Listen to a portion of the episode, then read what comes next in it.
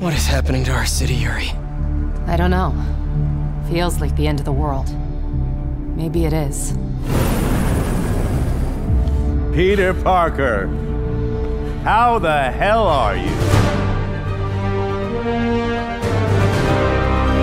Neste regresso às aulas, que é também um regresso às consolas e um primeiro ataque às prendas de Natal, o novo Homem-Aranha é um dos jogos que mais se destaca.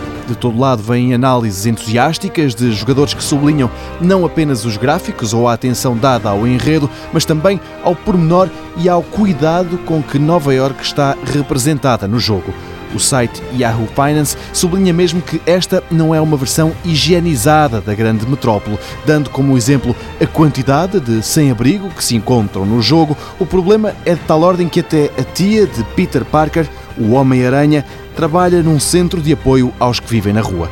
Por outro lado, para além de todos os edifícios e ruas icónicas, o pormenor chega, por exemplo, à zona de Greenwich Village, onde é fácil dar com as bandeiras de orgulho gay que são tão comuns naquela zona de Manhattan. E depois, claro, para além dos nova-iorquinos atarefadíssimos a correr em direção ao emprego, há também turistas a tirar fotos e gente que pede uma selfie com o protagonista.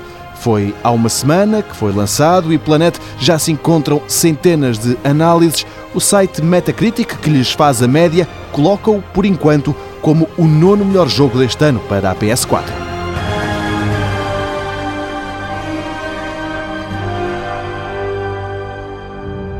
Peter, Peter, it's time to get up.